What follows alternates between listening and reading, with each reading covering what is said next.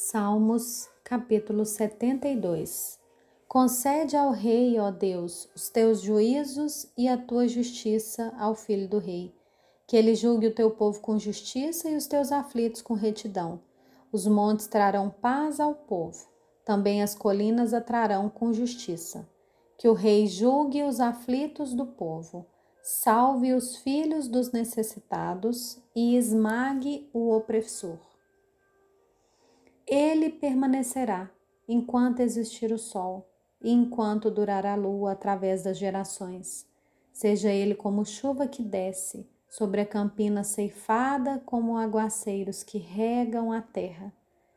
Que em seus dias floresçam os justos e haja abundância de paz, até que cesse de haver lua.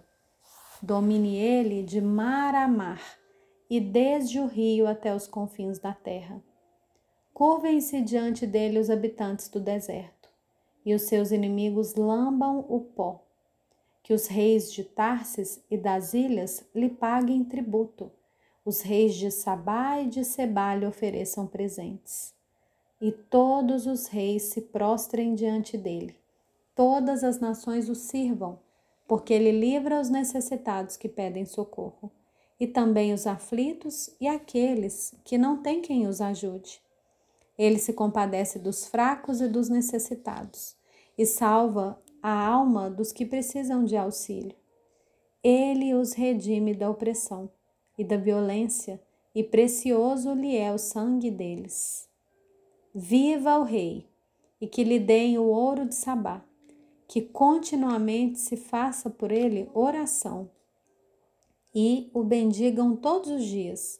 Haja na terra abundância de cereais que ondulem até os altos montes.